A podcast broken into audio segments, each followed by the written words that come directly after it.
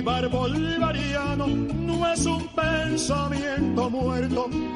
Vigencia de la Carta de Jamaica.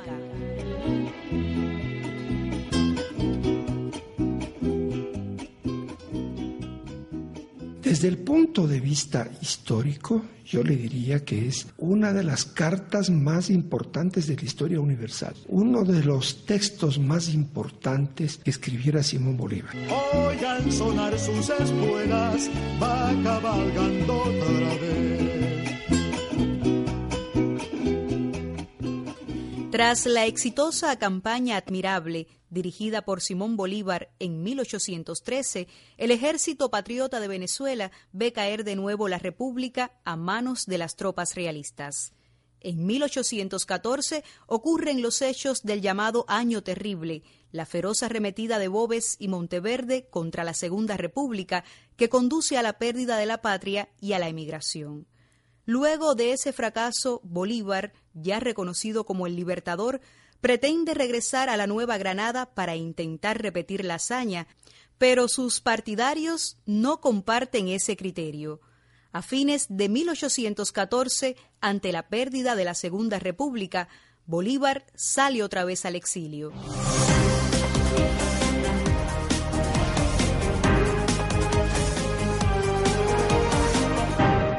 En medio de la adversidad, el libertador recorre parte del Caribe y sin quebrantar su ánimo sigue luchando, buscando un nuevo respaldo para la causa de la independencia de Venezuela que cree encontraría en los ingleses como aliados. En ese contexto, en 1815, me fui a Jamaica en busca de un retiro para trazar los planes de liberación de las provincias de Nueva Granada. Bolívar está en una encrucijada de su vida, entre una derrota y el comienzo de sus grandes victorias, comentan los historiadores venezolanos Omar Hurtado y Lionel Muñoz. Bolívar en Jamaica produce un documento clave en medio de condiciones muy duras desde el punto de vista anímico. El retrato psicológico sería el del conductor derrotado. Tal vez la mejor definición que hay sobre él se la dio él mismo, y es la del hombre de las dificultades.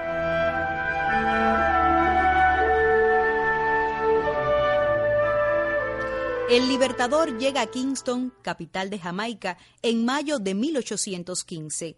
Allí es recibido con obsequios y muestras de distinguida estimación.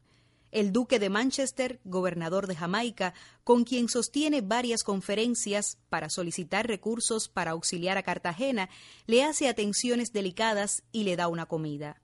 El duque decía con naturalidad llena de gracia, a propósito de la inteligencia luminosa de Bolívar y de su físico endeble y flaco. El fuego ha absorbido el combustible.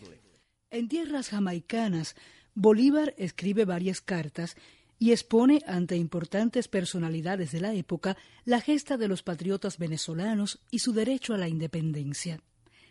Pero como nada obtiene del gobernador de la isla, se dirige a algunos extranjeros, amigos y emprendedores capaces de entregar fondos para una expedición a Venezuela cuyo éxito les pintaba como seguro.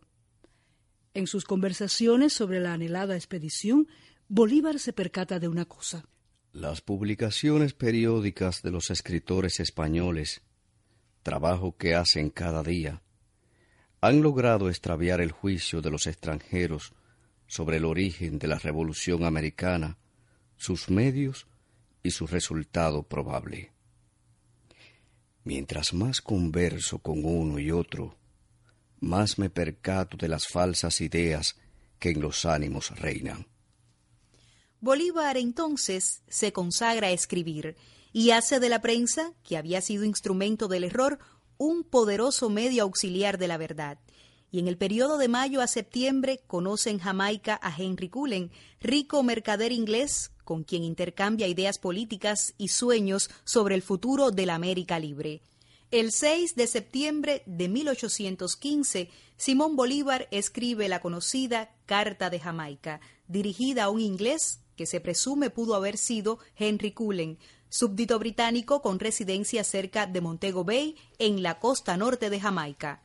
La edición en inglés de esa carta se publica con el título Efren y en español Un caballero de esta isla. Sin embargo, por la amplitud y profundidad del texto, Se piensa que se trataba de una carta pública cuyo verdadero destinatario era todo el pueblo americano. Su propósito definido era, por una parte, desvirtuar la propaganda contrarrevolucionaria y, por la otra, lograr el apoyo de una nación poderosa para la causa de la libertad de América, y es considerada como el primer documento político de trascendencia continental de Simón Bolívar. Tú te vas de pueblo en pueblo a despertar a la gente.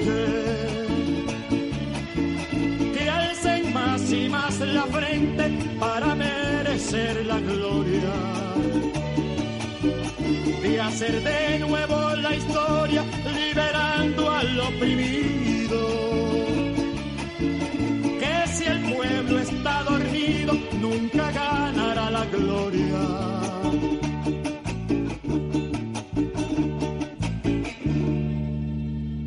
La Carta de Jamaica es un legado fundamental por su indiscutible valor como texto de reflexión y análisis.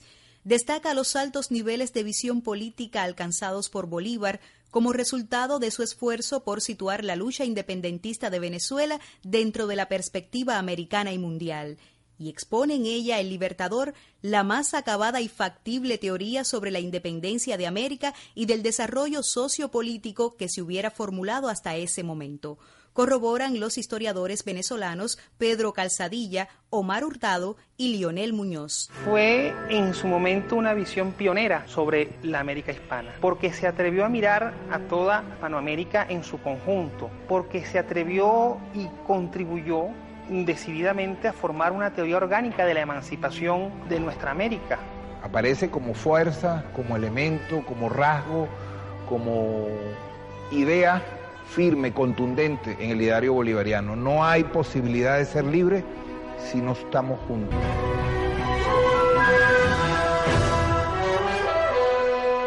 Bolívar lo que demuestra es un conocimiento bastante sólido de las sociedades americanas y eso le permite avanzar cuál podría ser la evolución posterior de las naciones aún en formación.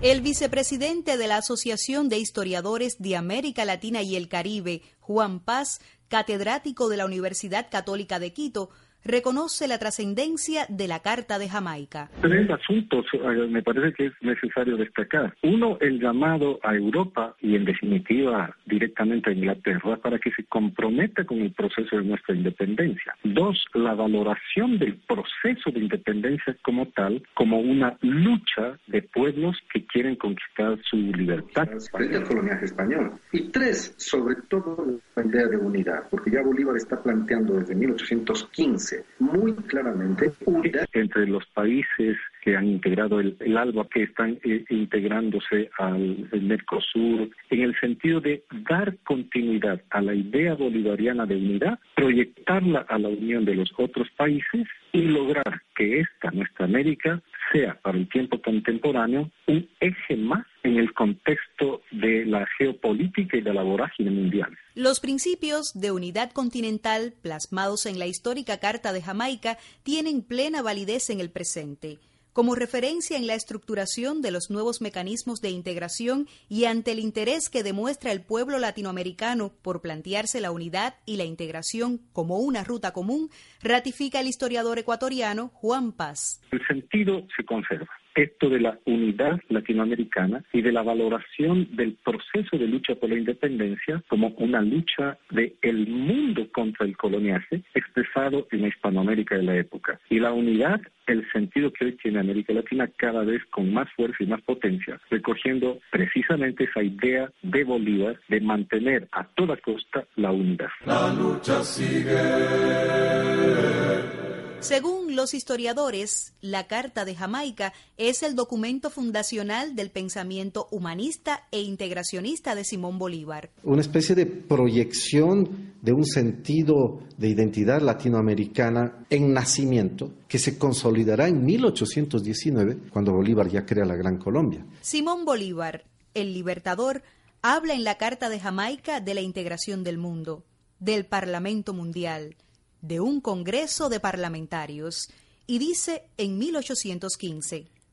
Qué bello sería que el istmo de Panamá fuese para nosotros lo que el de Corinto para los griegos. Ojalá que algún día tengamos la fortuna de instalar allí un augusto Congreso de los representantes de las repúblicas, de los reinos, a tratar y discutir sobre los altos intereses de la paz y de la guerra con las naciones de las otras tres partes del mundo. Esta especie de corporación unitaria podrá tener lugar en alguna época dichosa de nuestra regeneración. Hoy el proyecto bolivariano tiene su expresión en la Comunidad de Estados Latinoamericanos y Caribeños, CELAC, como enfatizara en la cumbre fundacional el comandante Hugo Chávez. En primer lugar, nosotros mismos, los que estamos al frente de las instituciones de nuestros estados, comunidad de estados, pero nosotros tenemos que hacer un esfuerzo mayor para incrementar la conciencia, la conciencia, para darnos cuenta de que este camino es el único camino, con sus variantes, con sus diversidades, la unidad entre nuestros pueblos, entre nuestros estados, nuestras repúblicas, nuestros gobiernos, aceptando, insisto, y respetando, respetando nuestras diferencias, sin permitir que la intriga cunda entre nosotros, sin permitir que la cizaña venenosa vaya a impedir una vez más el esfuerzo unitario. Yo estoy seguro que no nos van a descarrilar, que no va a triunfar de nuevo la cizaña, la intriga que le permitió al monroísmo imponerse y sepultar bien hondo el proyecto de Bolívar y de San Martín y de Morelos y de O'Higgins y de Artigas y de Juana Zurduy y de Manuela Sanz, la generala libertadora. El proyecto de ellos es el nuestro hoy y nosotros estamos obligados a realizarlo ahora, no mañana, ahora y aquí. Hagámoslo. Aportaremos todo lo que podamos aportar en este esfuerzo unitario porque estamos conscientes de que es el camino.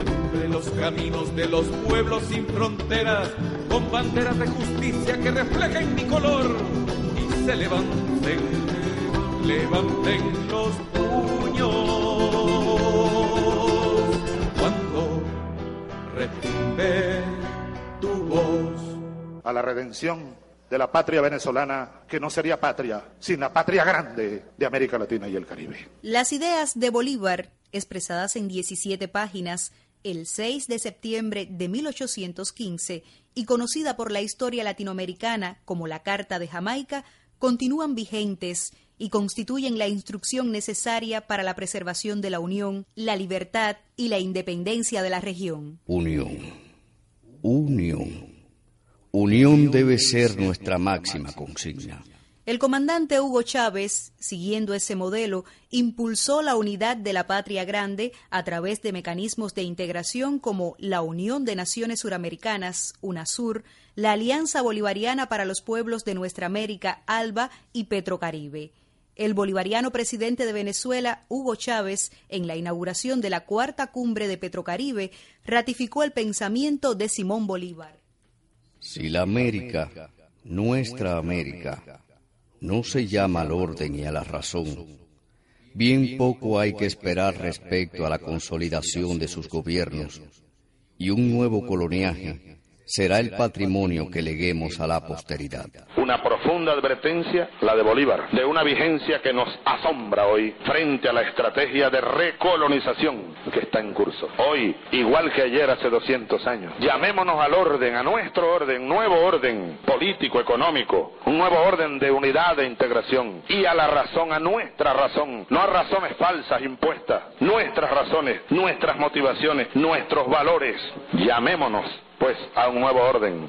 Llamémonos pues a nuestra razón originaria y auténtica, a la unidad verdadera entre nosotros, para que no leguemos un nuevo coloniaje como patrimonio a la posteridad. Creo que a ese llamado al orden y a la razón, al nuevo orden y a nuestra mismísima razón, responde plenamente a ese llamado Petrocaribe, nuestra Petrocaribe. La Carta de Jamaica en la actualidad resulta un documento imprescindible y de consulta ineludible ante la imperiosa convocatoria por la integración latinoamericana y caribeña frente a las fuerzas que están tratando de recuperar los poderes que perdieron hace 200 años en América.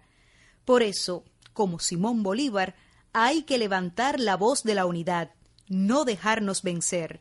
Hoy el grito de Bolívar es el mismo que escuchamos en todo el continente y en Venezuela a través de la palabra del presidente chavista Nicolás Maduro. Conmemorando los 200 años de la Carta de Jamaica y ratificando todo nuestro camino de construcción de Petrocaribe y de todas las formas de integración y sigamos construyendo la unión en la diversidad que es el gran poder de la nueva América Latina, del nuevo Caribe que ha nacido. Bolívar vive, la lucha sigue en la unidad de los pueblos, en la verdad de los hombres en el fragor de la lucha por la dignidad, por la libertad. Bolívar vive, la lucha sigue. El velo se ha rasgado y hemos visto la luz y se nos quiere volver a las tinieblas. Se han roto las cadenas. Ya hemos sido libres y nuestros enemigos pretenden de nuevo esclavizarnos. Por lo tanto, América combate con despecho y rara vez la desesperación no ha arrastrado tras sí la victoria. En noviembre de 2014 se hizo público el manuscrito original de la Carta de Jamaica, encontrado por el historiador ecuatoriano Amílcar Varela Jara. El documento, escrito en español, estaba en el fondo Jacinto Gijón del Archivo Histórico del Banco Central del Ecuador en Quito. Dictada por Bolívar en Kingston el 6 de septiembre de 1815 a su secretario Pedro Briceño Méndez, hasta ahora solo se conocía el borrador de la versión inglesa conservado en el Archivo Nacional de Colombia, Bogotá, en el fondo de la Secretaría de Guerra y Marina. La primera publicación de la Carta de Jamaica en castellano apareció en 1833, impresa por el camagüeyano Francisco Javier Llanes y Cristóbal Mendoza. Y se cree que el manuscrito original fue llevado a Ecuador por Manuela Sáenz, la libertadora del Libertador, a su paso por esa región en el año 1835.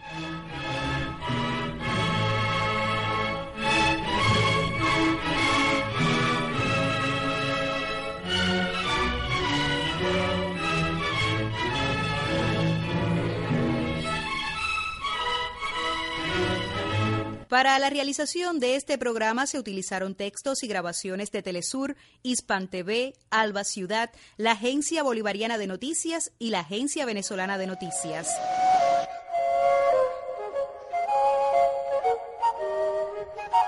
Integramos el colectivo de trabajo Yolanda Laoca Red, Dariel Cárdenas Guardado, Lourdes Barreiro López, Javier del Toro Fernández, Armando Ronquillo, Miosotis Fabelo Pinares y Virginia Baronas.